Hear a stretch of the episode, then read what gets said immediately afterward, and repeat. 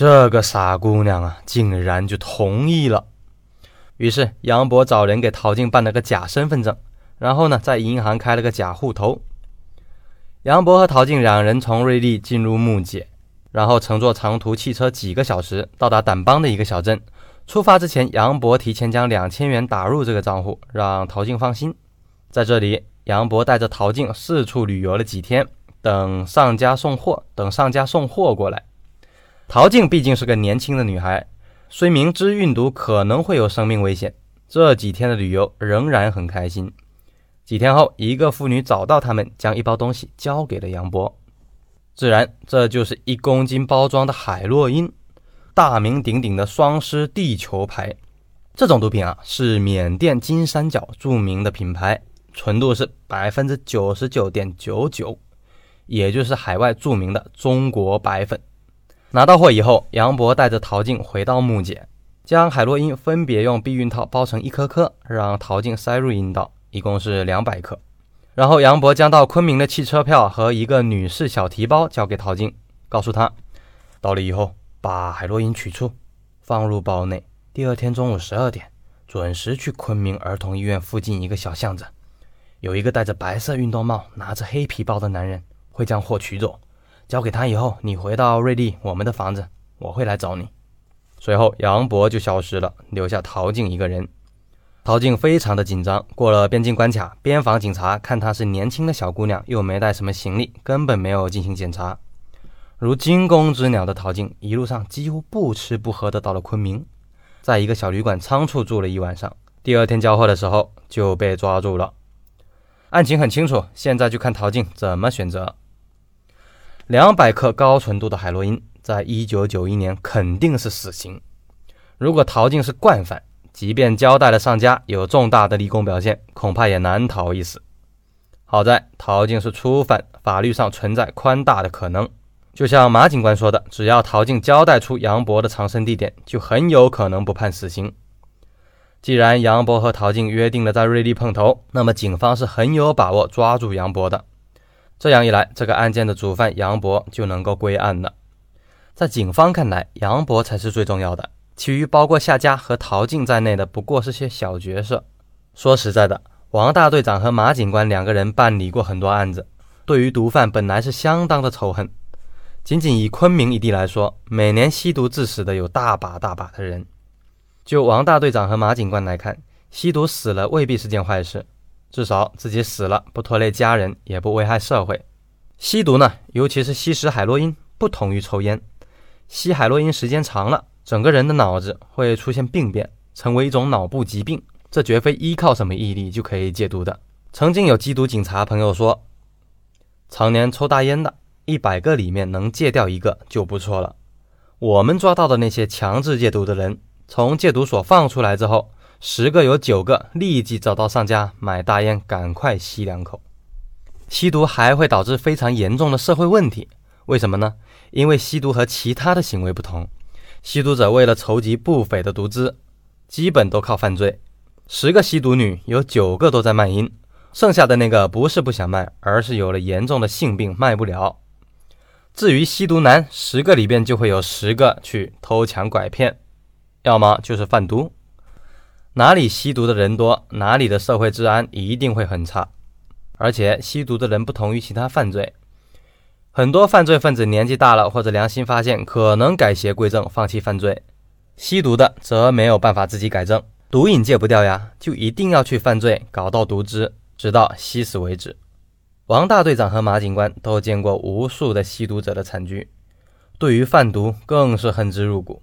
如果不是这些人，那些第一次尝试吸毒的人哪里能搞到这些毒品呢？不过，对于陶静这两个警官还是有同情心的。他们觉得陶静年轻，涉世未深，是被毒贩利用了。杨博摆明就是利用陶静，这家伙以恋爱为掩护，一骗来了陶静的肉体，二呢骗到了陶静为他冒险犯罪。杨博是很狡猾的。他让陶静去做最危险的运输毒品的工作，自己呢抽身事外。万一被抓，也是陶静倒霉。他第一时间逃走，赚到的钱也是他的，分陶静一些小甜头。杨博从掸邦购买海洛因，每公斤只有几百美元，但只要从昆明运送到香港，每公斤就能高达一万多美元，中间的巨额利润全部被杨博拿走。而其实真正冒险运输的是陶静，杨博等同于是利用陶静的性命为自己赚钱。实际上，掸帮那个妇女给杨博的那个包应该是一公斤的海洛因，杨博将其中两百克交给淘金运输，那其余的八百克呢？很显然，杨博在瑞丽还有其他的情人。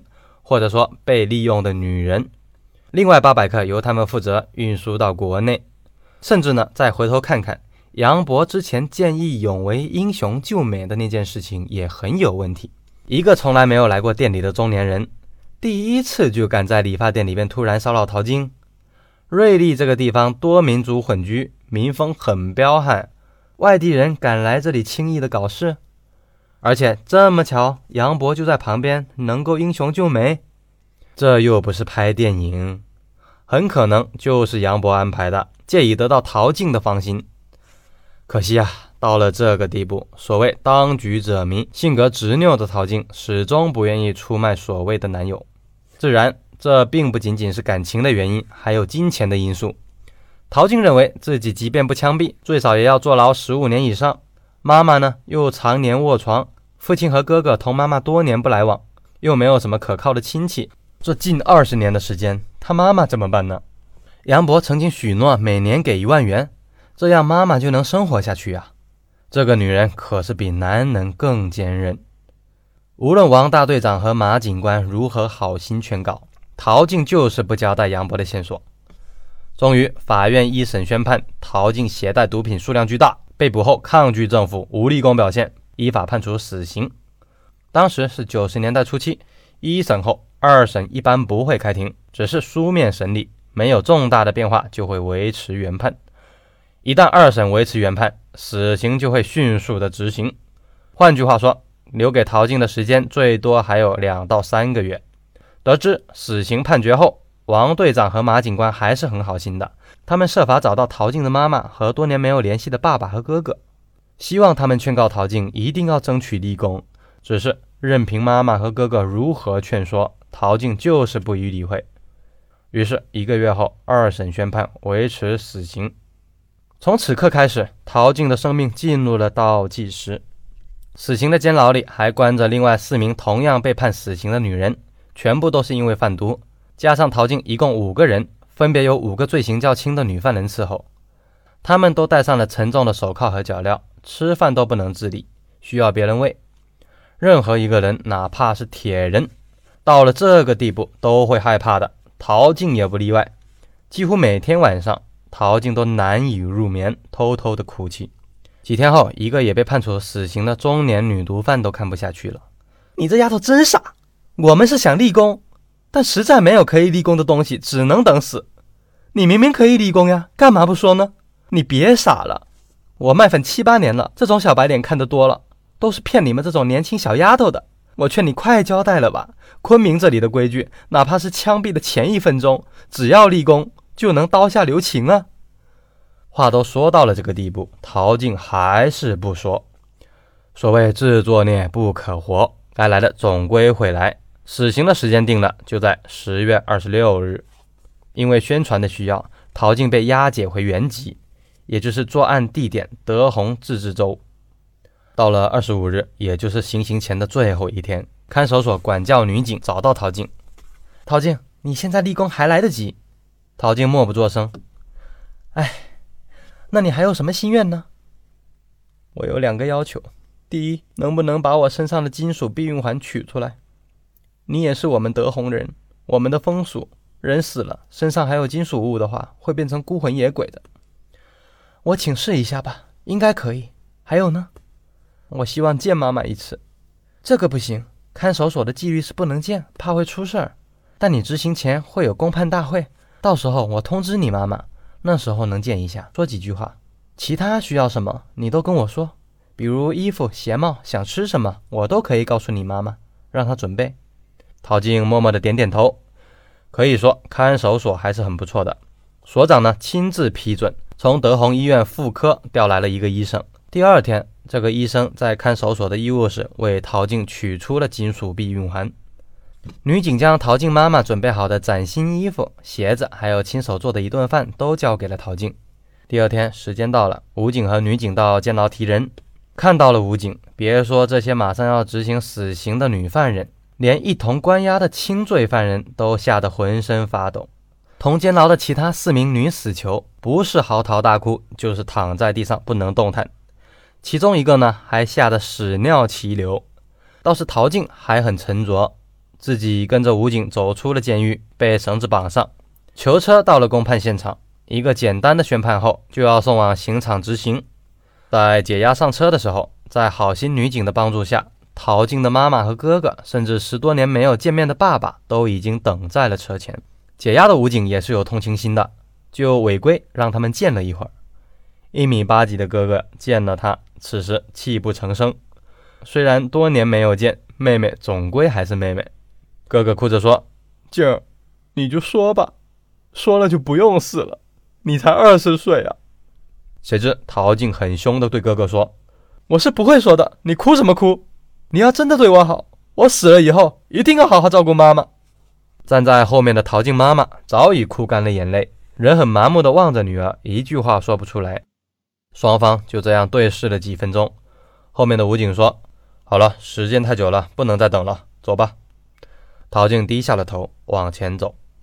经过妈妈身边的时候，她妈妈突然伸手抱住了陶静。一直没有流泪的陶静突然声嘶力竭地喊了一声“妈妈”，母女抱头痛哭起来。后面的武警感叹：“唉，早知今日，何必当初呢？干什么不好，非要去贩毒害人呢？走吧，走吧。”在刑场上，一声枪响。陶静的年龄定格在了二十岁。这个故事就这么完了。